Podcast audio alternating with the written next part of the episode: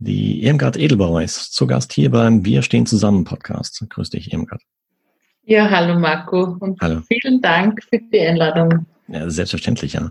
Äh, eigentlich müssen wir der Podcast-Kollegin von mir, und zwar der Katrin Hill, danken, weil durch ihren Podcast beziehungsweise ihren Newsletter bin ich auf dein Projekt oder auf euer Projekt aufmerksam geworden und habe dich dann direkt danach hier angeschrieben, nachdem ich den Newsletter gelesen hatte und äh, dich gefragt, ob du heute mit da zu Gast sein willst und ja, jetzt sprechen wir zusammen. Erstmal nochmal Shoutout an Katrin und vielen, vielen Dank dafür. Ja, genau, auch von mir ein Danke an Katrin und Danke, dass du so ganz spontan unser Projekt unterstützt und uns sogar Marco und mich zusammengebracht hast. Ja. Tolle Sache. Ja. Obwohl, die, die Katrin kenne ich jetzt noch gar nicht persönlich. Ja. Ich höre zwar auch hier im Podcast, aber ich habe sie noch nie live und persönlich gesprochen. Jetzt genau. geht's um dich hier. Magst du dich den Hörern des Podcasts kurz vorstellen? Okay, deinen Namen kennen wir jetzt, aber wo kommst du her in Deutschland und was ist dein Projekt? Ja, genau, das ist schon mal das Erste. Also ich komme nicht aus Deutschland, ich komme aus Österreich. Okay. Und ich bemühe mich gerade sehr, ein schönes Deutsch zu sprechen. Ich hoffe, ich kann das durchhalten. Ja, also ich komme aus Oberösterreich, aus Kremsmünster. Das ist ähm, zwischen Wien und Salzburg. Ja, ich bin hauptberuflich Lehrerin. Ich bin aus ich unterrichte Englisch an einer höheren Schule hier in Österreich und bin die Obfrau vom Verein Fischnet für Kinder in Afrika und wir unterstützen das Go Fischnet Projekt in Kenia. Ich bin auch äh, Lehrcoach und Coach für The Work of Byron Katie und durch The Work hat sich eigentlich die Verbindung ergeben mit dem Go Fischnet Projekt. Also das wäre jetzt die Kurzverstellung von mir. Mm, ja, kommen wir gleich zum, zum Thema Go Fishnet. Was steckt genau hinter diesem Projekt dahinter? Ja, das Go Fishnet Projekt ist ein Projekt in Kenia. Das gibt es schon seit 2005. Mhm. Der Gordon Niabade, das ist der Leiter von dem Projekt, er hat das äh, Projekt 2005 gegründet. Gordon ist aus Kenia, er ist Pastor, kommt selber aus sehr armen Verhältnissen, weiß wirklich, was Armut ist, er weiß, was Hunger ist und hat ein großes Herz für seine Mitmenschen und hat 2005 das Go Fishnet Projekt gegründet, um seinen, um den Menschen in der Gegend zu helfen und sie auf irgendeine Art und Weise zu unterstützen. Mhm. Und 2011 habe ich den Gordon kennengelernt, eben bei einem äh, Seminar von der Baron Katie, ich war damals in Deutschland, das war in Bad Neuenahr, ähm, auf dem neuntägigen Seminar School for the Work of Baron Katie, äh, war ich als äh, Mitarbeiterin dort und Gordon war als Teilnehmer dort und hat dort ein Stipendium bekommen. Sein Ziel war es, eine ganz einfache und unkomplizierte Methode kennenzulernen, mit der er seinen Mitgliedern helfen kann. Bei der Work geht es um die Überprüfung von meinen stressigen Gedanken. Und wir haben uns am letzten Abend kennengelernt und sind ins Gespräch gekommen und er hat mir ein bisschen über sein Projekt erzählt. Ich fand das sehr interessant, gerade auch deswegen, weil ich ja Lehrerin bin und äh, in Englisch lösen wir immer alle Probleme der Welt am Papier. Umweltschutz, Armut und so weiter. Und das, was er mir erzählt hat von seinem Projekt, habe ich sehr nachhaltig empfunden und genauso, wie es ich oft unterrichtet habe, so was wäre nachhaltige Hilfe, wie schaut das aus?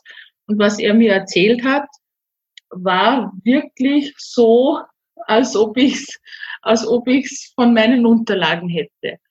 Und äh, die Geschichte abgekürzt ist so, ich habe ihm kurzerhand meinen alten Laptop geschenkt, den ich da mit hatte und ich wollte mir sowieso schon einen neuen kaufen.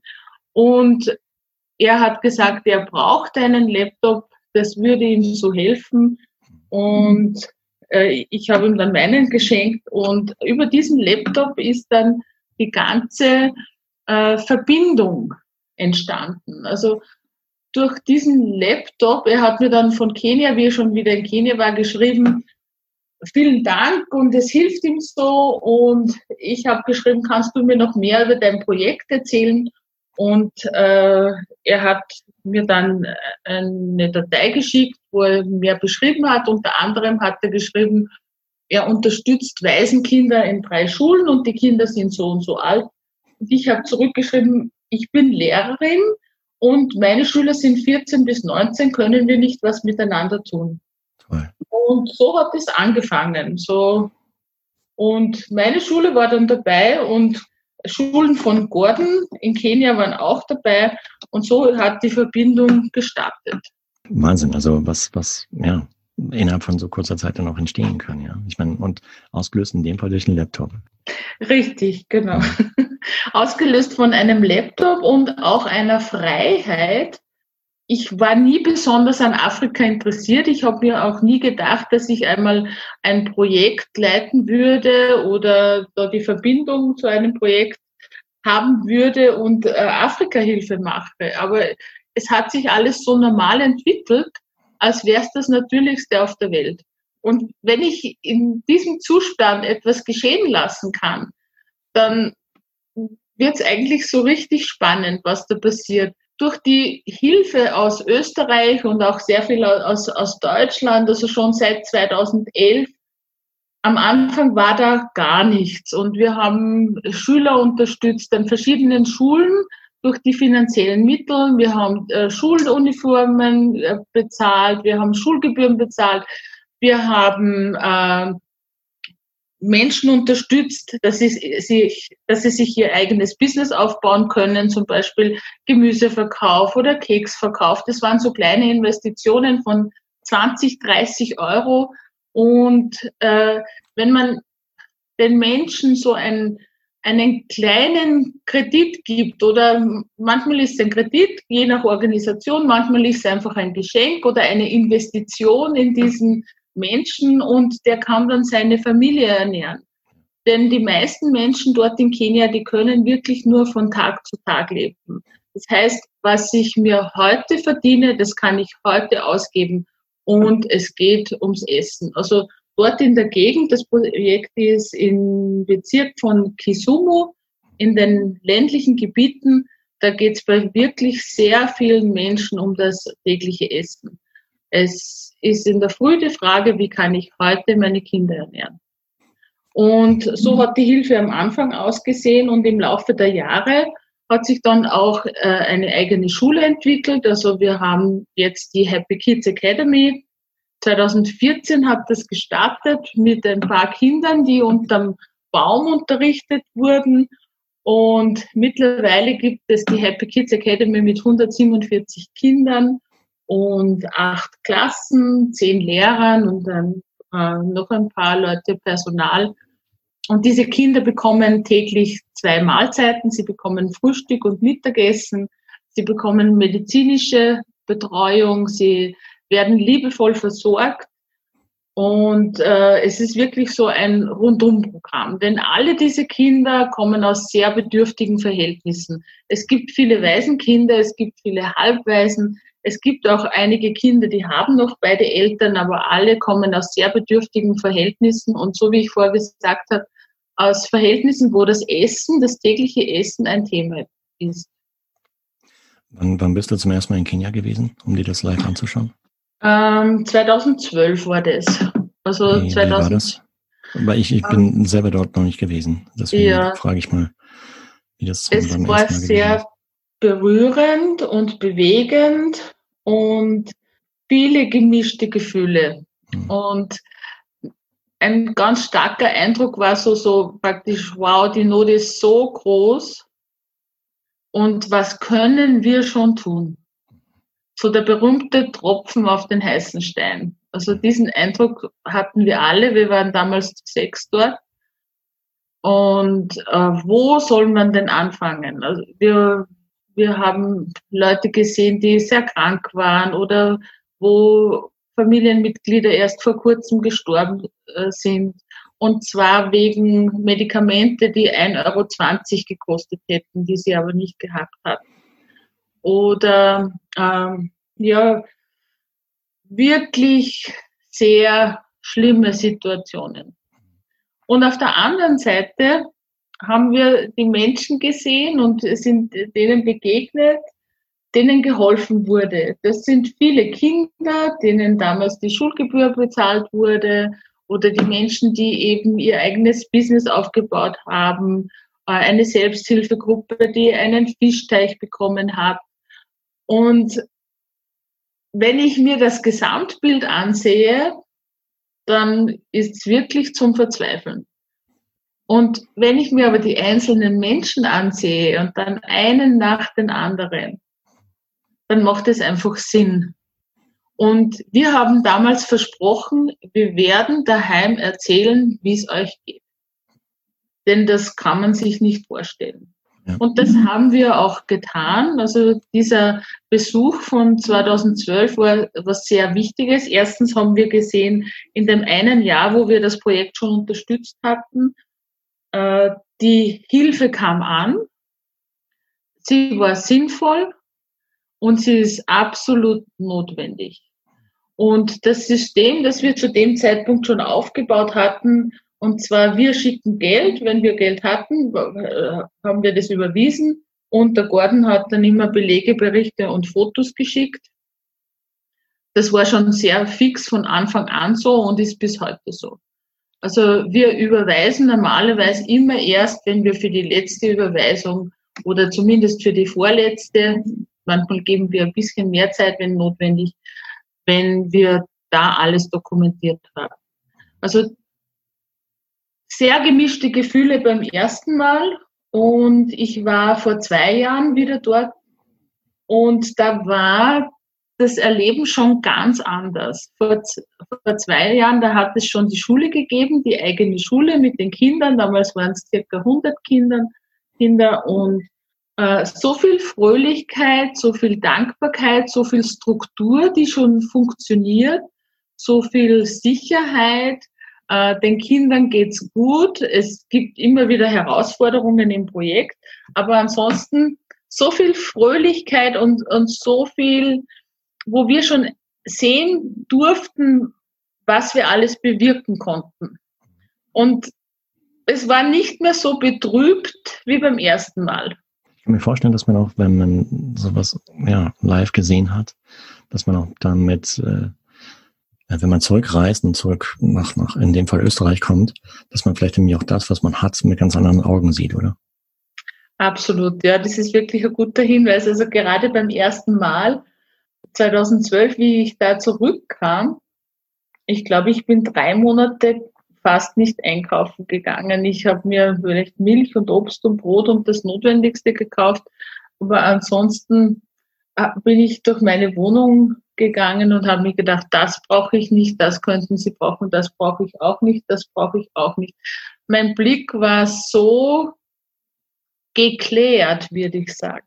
Es hat so gut getan, sich so wesentlich zu fühlen. Es war eine gewisse Traurigkeit auch da, aber so, so vernünftig und äh, so, ja, ich kann nur sagen, so, so wesentlich. Es hat mir wirklich gut getan. Das verliert sich dann mit der Zeit wieder und ich habe dann wieder Sachen gekauft, was ich nicht brauche.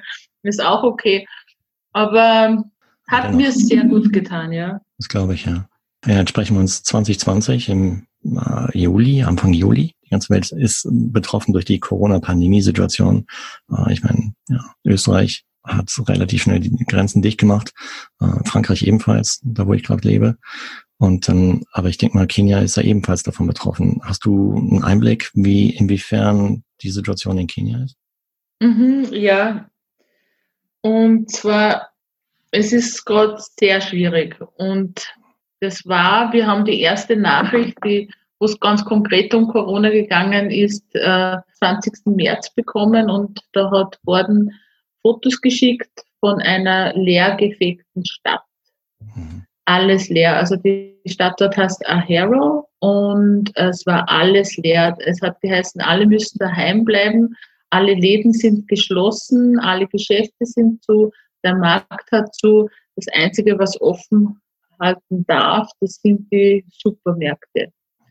Äh, der nächste Supermarkt vom Projekt entfernt ist circa 30 Kilometer.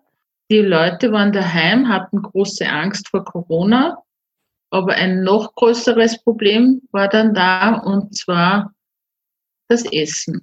Und plötzlich waren alle daheim in ihren kleinen Lehmhütten, große Familien zum Teil, alle daheim und sie haben nichts zu essen. Schule natürlich zu, alles zu. Und die, das größte Problem war nicht Corona, das größte Problem war das Essen.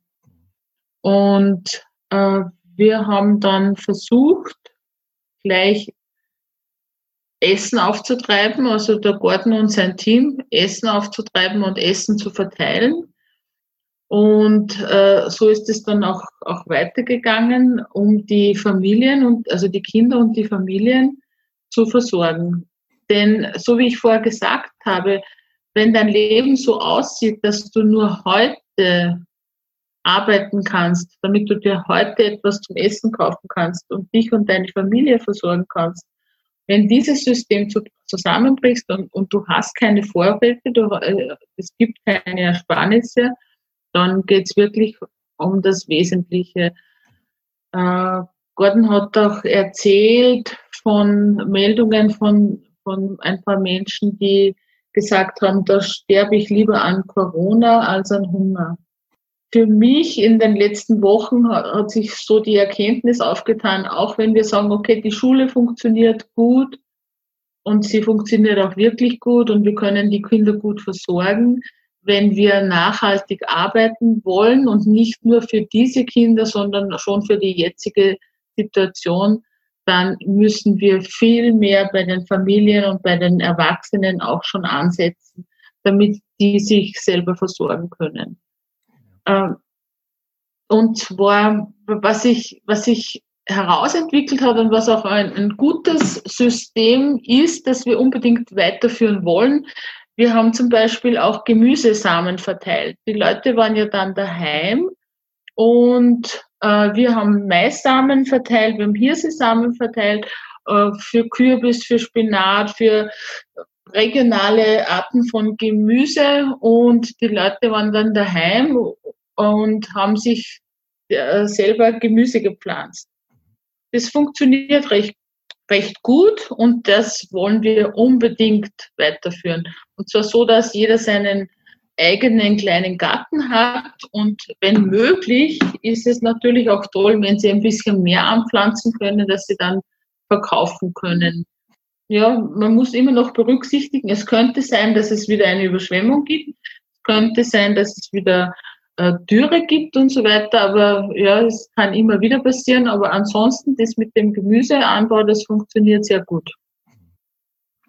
Das hatte ich im Newsletter von Katrin ebenfalls gelesen, dass es auch gewaltige Überschwemmungen gab oder mhm. immer mal gibt. Ähm, und wenn du eben, wie eben schon erwähnt, sagst, dass die Menschen dort in Lehmhütten wohnen, das ist natürlich dann auch keine, keine richtig sichere Umgebung, ja, gerade im Falle von Überschwemmungen. Genau, ja, also Überschwemmungen waren heuer sehr viel. Es gibt immer wieder Überschwemmungen und die Häuser sind leider so gebaut, dass die wirklich stark betroffen sind. Also gerade bei größeren Überschwemmungen. Die, zu Corona kam dann die erste Überschwemmung Ende März dazu und dann gab es eine zweite, noch größere Überschwemmung ähm, Mitte April.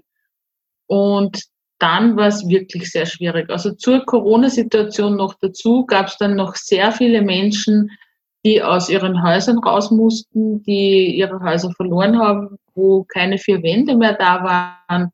Und so hat die Hilfe dann ausgesehen, Essen und Materialien zum Hausbau, äh, Matratzen, Decken, wenn der Boden nass ist, ist es auch in der Nacht ziemlich kalt, auch für die Kinder und also einfach für alle.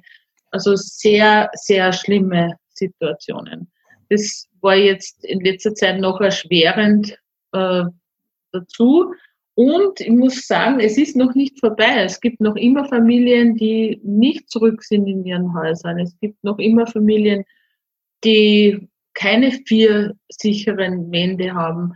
Und die Schule ist auch noch nicht geöffnet, das heißt, die Kinder sind noch immer daheim und äh, die Essensversorgung geht noch weiter. Gemüse funktioniert zum Teil schon, ist schon was gewachsen, muss man aber auch zum Teil noch warten. Also für, für mich hat das so aufgezeigt, Corona und auch die Überschwemmungen haben so wirklich aufgezeigt, was darunter noch da ist. Und zwar noch immer eine Essenskrise für sehr mhm. viele Familien. Okay. Das heißt, mit, mit wie viel Geld kommen die Menschen dort über die Runden am Tag? Roundabout? Oder womit, frage ich mal anders, mit welchem Betrag wird man einen Unterschied machen dort? Für eine Familie kann, mhm. kannst du einen Unterschied machen. Ich gehe jetzt mal davon aus, was für mich am nachhaltigsten wäre. Also ja. für wenn du die Eltern unterstützt, dass sie so ihr eigenes kleines Business aufbauen können, auf welche Art auch immer, Gemüse oder was backen oder was auch immer, das ist eine Investition einmalig zwischen 30 und 50 Euro. Damit ist die Familie abgesichert für nächsten Tage, Wochen ja. oder? Also es kommt darauf an, was, was möglich ist. Und äh, jetzt in der Corona-Zeit ist es vielleicht schwieriger okay, man gibt den Familien äh, Geld und sie können was zu essen kaufen und so eine Großfamilie, dann brauchst du circa mh, hm, 40 Euro, 40 bis 50 Euro in der Woche oder vielleicht alle zwei Wochen oder drei Wochen, das kann ich jetzt nicht so genau sagen. Aber wenn von den Investitionen her, wenn wir reden von etwas Nachhaltigem, wenn sich äh, die, die Lage wieder entspannt und die Leute können wieder herumgehen und ihren Geschäften nachgehen. Äh, man muss sie eigentlich nur herausholen aus dem täglichen, heute verdiene ich mir etwas, damit ich heute etwas kaufen kann. Ja. Wir haben zum Beispiel ähm, äh, verschiedenen Menschen einen großen Sack Maismehl gekauft und das in das Dorf geliefert. Und die haben dann äh, das Maismehl weiterverkauft zu einem besseren Preis. Und so haben sie dann Gewinn gemacht. Und mit diesem Gewinn kaufen sie das nächste Maismehl. Und dann geht's wieder weiter. Also ähm, das würde schon mal das sichern, dass sie sich ganz leicht was aufbauen können. Also und dann reden wir aber schon noch auf einer sehr niedrigen Stufe. Was wir dann noch mehr brauchen und was wirklich äh, mehr helfen würde, so praktisch, wie geht's dann um, dass wir, dass sich die Leute dann wirklich gute Häuser bauen können oder dass sie auch äh, schauen, okay, wenn wieder ein Hochwasser ist, wie würde das mein Haus überstehen? Mit Ziegeln oder ähm, ja, also Ziegel wäre das Beste. Gordon hat uns mal erzählt, ein Ziegelhaus ist das Beste, wenn da kommt das Wasser und das kommt rein und kommt wieder raus. Das ist ganz mhm. unkompliziert, aber das Haus ist nicht betroffen. Und wir haben uns gedacht, ja, na, in Österreich ist so, wenn wir Hochwasser haben, also wir denken nicht an das Wasser kommt rein und wieder raus. Wir haben da ein ziemliches Problem damit. Okay, das heißt, im Prinzip kann man mit, mit 20, 30, 40, 50 Euro schon einen Riesenunterschied machen. Genau, genau. Was wir zurzeit unbedingt machen wollen, ist dieses Gemüseprojekt, also das Farming Project auszubauen. Ja. Das funktioniert echt gut und da, da braucht man nicht so viel dafür. Und gleichzeitig möchte ich schon dazu sagen, also wir bewegen uns schon noch auf einer sehr kleinen Stufe. Wenn man wen unterstützen möchte oder ein, äh, beim Hausbau und so, dass man sagt, äh, ich äh, wir betonieren den Boden, dann kostet so ein Haus und dann ist es aber noch kein Siegelhaus, circa 500 Euro. Mhm. Und da gibt es auch noch immer Familien, die da was brauchen. Ja. Ich frage einfach nur deswegen, weil äh, um den Hörern und Hörern da draußen aufzuzeigen, mit welchem Betrag sich schon einen Unterschied machen kann in der Welt. Und das heißt, wenn Sie das nächste Mal zum Einkaufen gehen, sich fragen, boah, äh, jetzt habe ich was weiß ich für, für 100 Euro eingekauft im Supermarkt. Und größtenteils haben mir auch Sachen, die man eigentlich gar nicht braucht, weil es weil es äh, Süßigkeiten sind oder irgendwie so leere Energie, mh, hm, dass man sich dann in Zukunft einfach mal fragt, ja, vielleicht einen Teil davon zu spenden, um damit äh, in einer anderen Region Menschen zu helfen, denen es deutlich schlimmer oder schlechter geht als uns in Europa. Also mhm. auch den Menschen halt mir zu zeigen, überhaupt zu zeigen, dass sie halt ja, so, so den Blick dafür schärfen, nicht nur sich selbst in dieser Welt zu sehen, sondern auch andere. Und Ich meine, die Menschen können ja nichts dafür, dass sie in die Region geboren worden sind, ja, und dass sie dort leben, wo sie leben.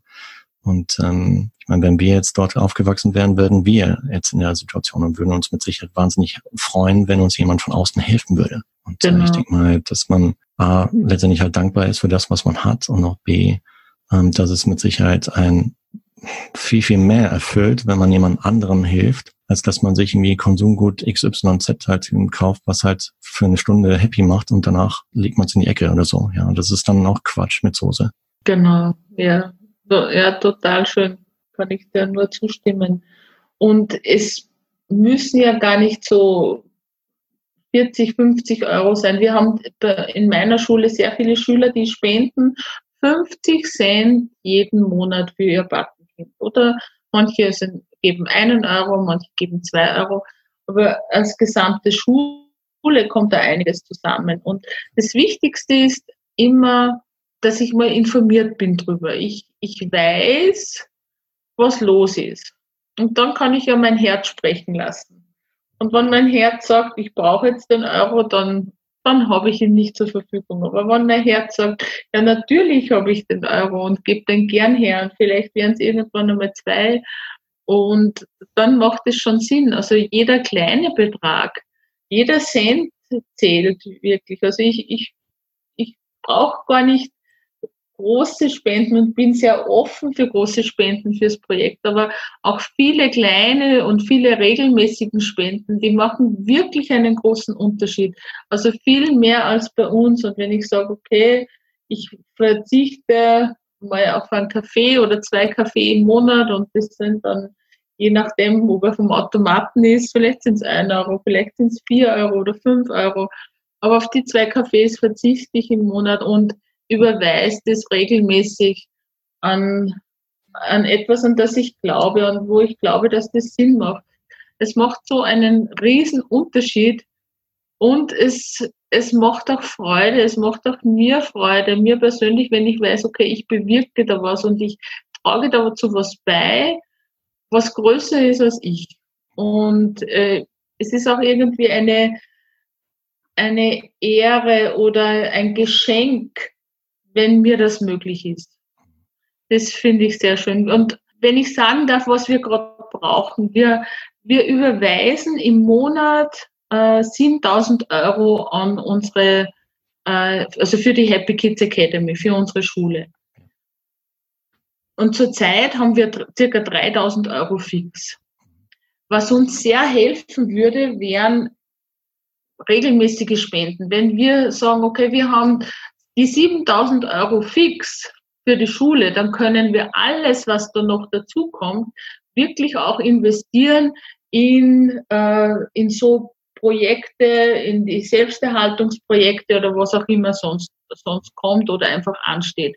Und zurzeit, also in der jetzigen Corona- und Überschwemmungszeit, brauchen wir einfach sehr viel, ja, sehr viel Geld auch und sehr viele Spenden für diese erste Hilfemaßnahmen. Das heißt, für das Essen, für, für die, für die Häuser, fürs Material, sehr viel auch für Medikamente. Denn äh, Malaria ist ein großes Thema zurzeit, Typhus ist ein großes Thema, Lungenentzündungen, also es sind viele Menschen krank und äh, brauchen medizinische Betreuung und das kostet dort immer etwas. Und ähm, ja, also was uns sehr hilft, ist jede Spende und sehr, sehr gerne die regelmäßigen. Wir haben doch Patenkinder, wenn wer sagt, okay, ich möchte ein Patenkind haben, man kann sich den Betrag selber aussuchen. Es gibt Leute, die sagen 5 Euro pro Monat und äh, ich glaube, der höchste Betrag ist 200 Euro pro Monat, den wir zurzeit haben. Oder eine Firma hat gesagt, sie, sie spenden 1000 Euro pro Monat. Also das geht auch über Sponsoring. Und ansonsten jede kleine, große Spende, jeder kleiner Beitrag oder wenn wer sagt, ich möchte, dass mein Geld für Gemüse verwendet wird, dann machen wir das auch, auch gerne. Und mhm. äh, also man kann wirklich auch sagen, okay, was, was möchte ich denn, dass mit meinem Geld geschieht? Oder wir haben da auch äh, Leute, die Geburtstag haben, die einen runden Geburtstag haben und sagen, ich habe ja eh alles, was ich brauche. Ich brauche gar nichts mehr. Und, so, und dann dann kann man sagen, okay, aber ich möchte gerne einen Gemüsegarten in Kenia oder ich möchte gern die neue Küche finanzieren bei der neuen Schule oder was auch immer. Und dann äh, gibt es vielleicht ein Lied von den Happy Kids, ein ganz besonderes äh, Geburtstagslied und äh, ist, ist vielleicht ein, ein sehr bleibendes Geschenk. Und in Kenia habe ich auf jeden Fall etwas sehr Gutes getan damit.